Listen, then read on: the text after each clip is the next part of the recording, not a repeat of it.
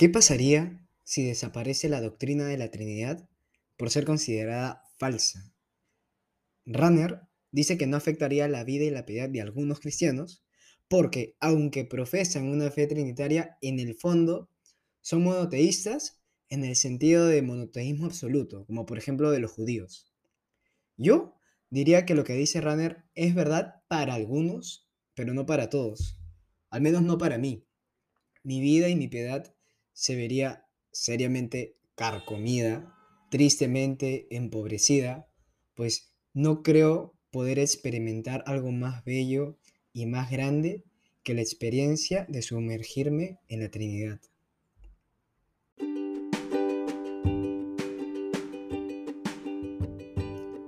Soy Andreno Boricagua y te doy la bienvenida al podcast del Teólogo Esponja.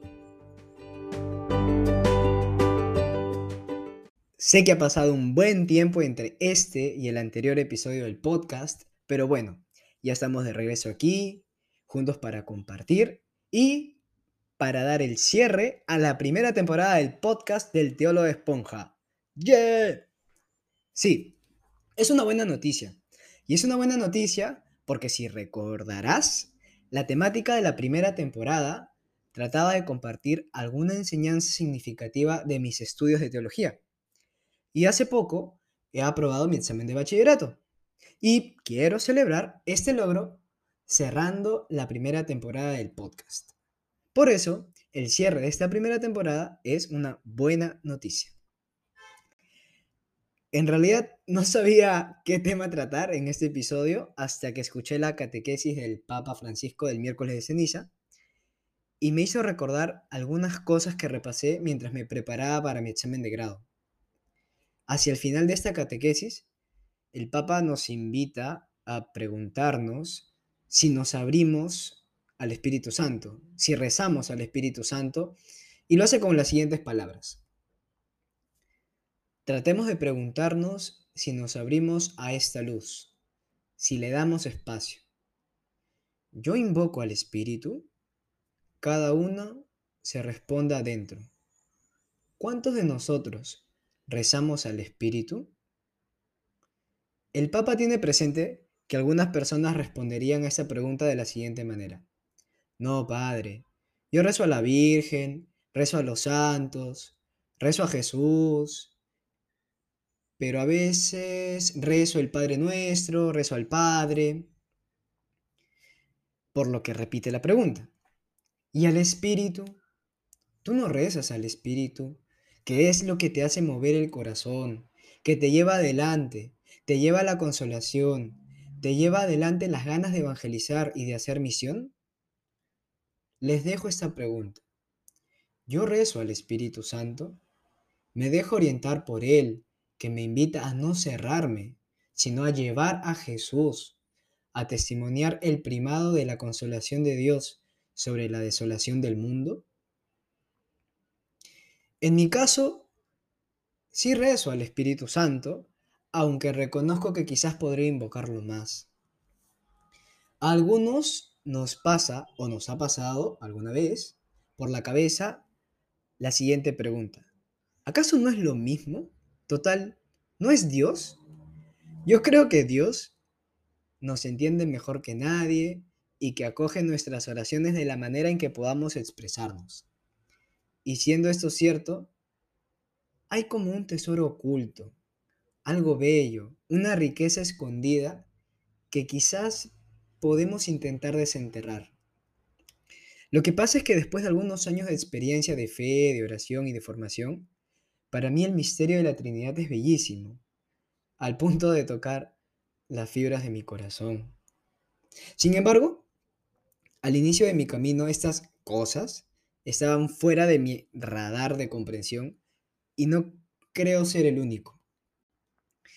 Mientras estudiaba para mi examen de bachillerato, me encontré con una idea del teólogo Karl Rahner que me dejó pensando.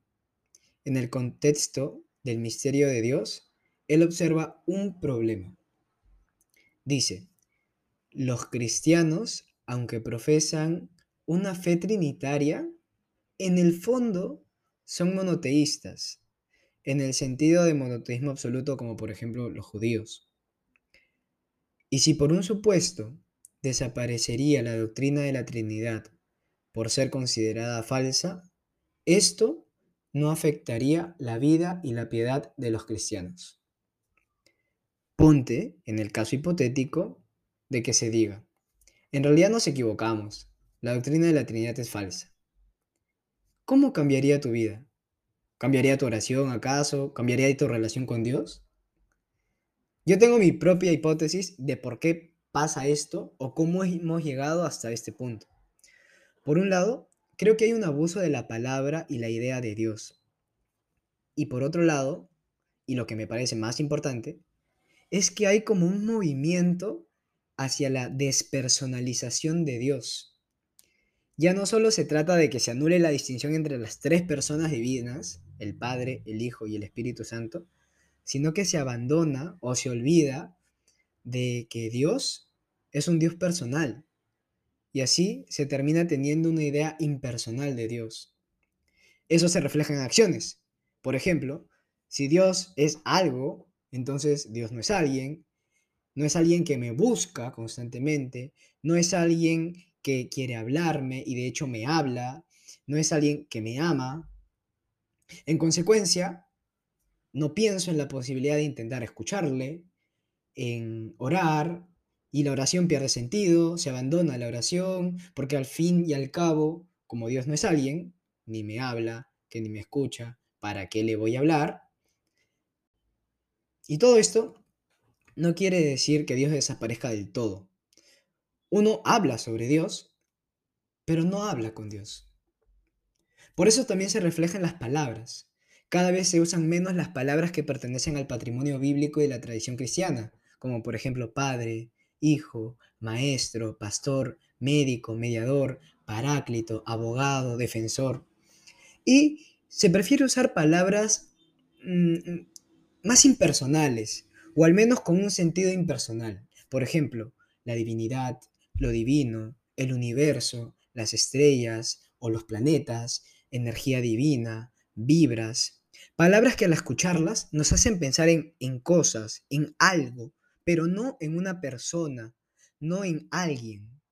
En ese sentido, pienso que vivimos una regresión en el itinerario de maduración de la conciencia religiosa de la humanidad. Regresión de un proceso que podemos rastrear en el itinerario bíblico e incluso en otras religiones.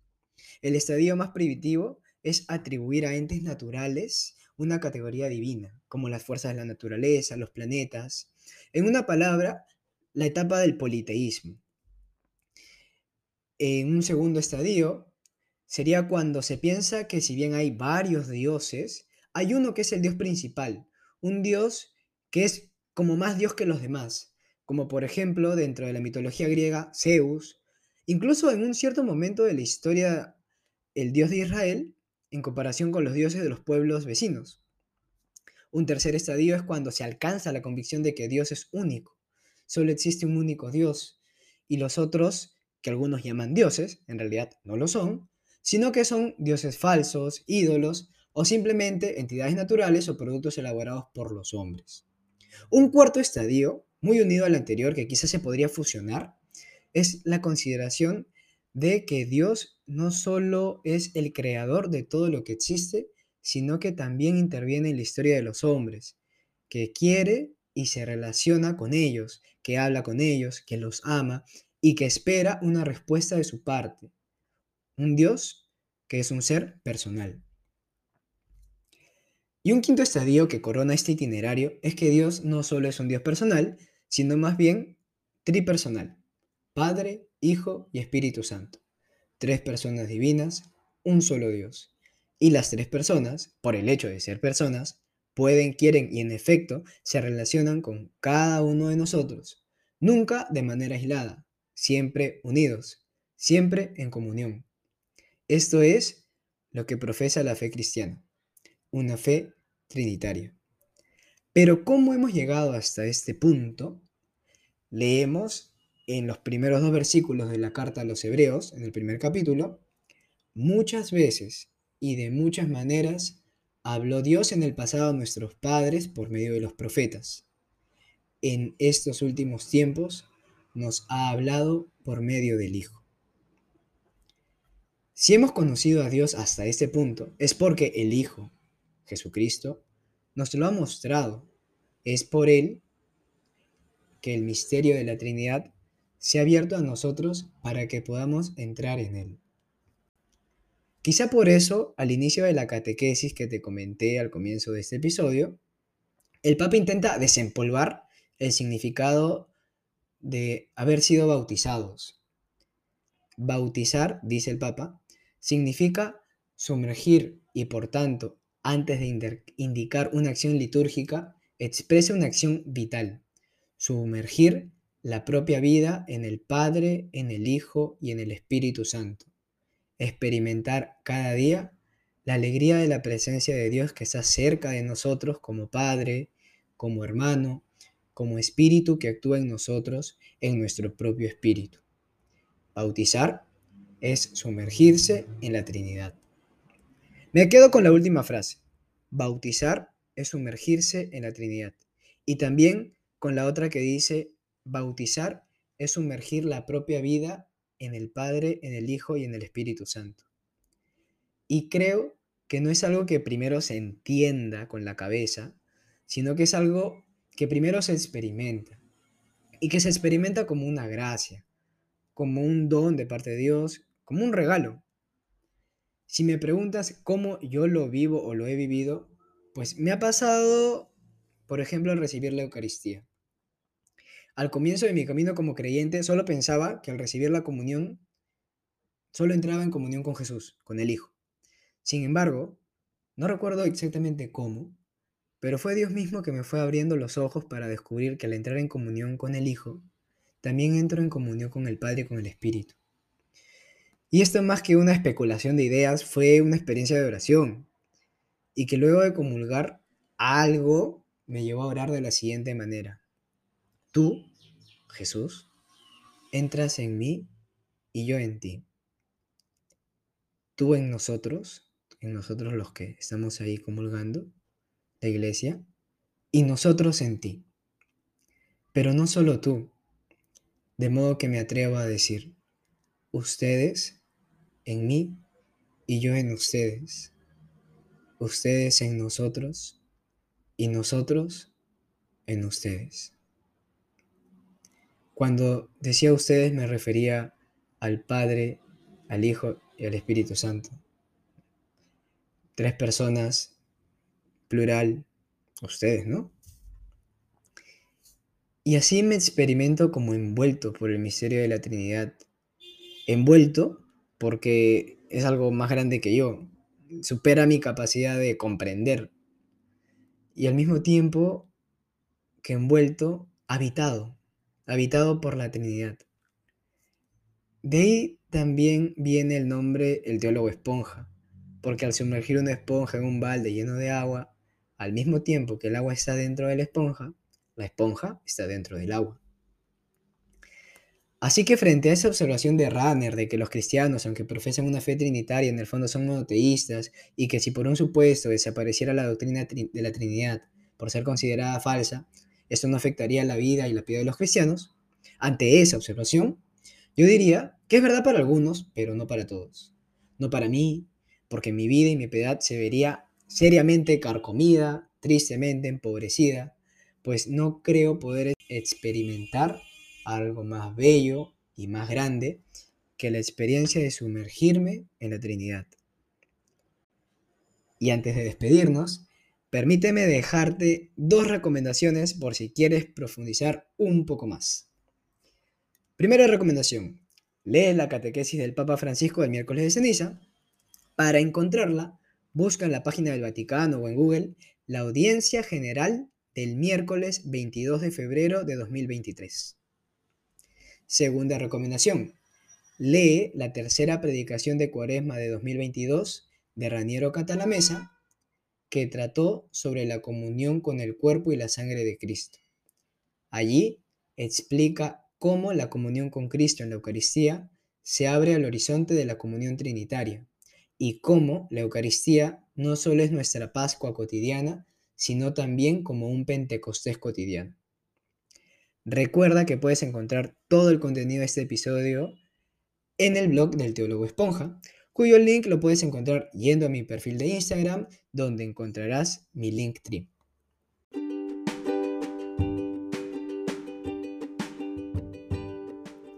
Y de esta manera concluimos la primera temporada del podcast del Teólogo Esponja. Me gustaría muchísimo saber tu opinión acerca de este episodio y de toda la primera temporada. Para eso te agradecería que me escribieras por Instagram contándome qué es lo que más te gustó, qué es lo que más te ayudó, en qué te ayudó, se entiende lo que digo, qué podría hacer para mejorar, qué recomendaciones me puedes dar. Puedes encontrarme en Instagram escribiendo mi nombre y mi apellido, André Noborikawa, o buscando André Canoa, André K-N-O-A. Arigato por escuchar. Espero que este episodio te haya aportado algo para tu vida de fe. Ya nos vemos en la siguiente temporada del podcast del Teólogo Esponja.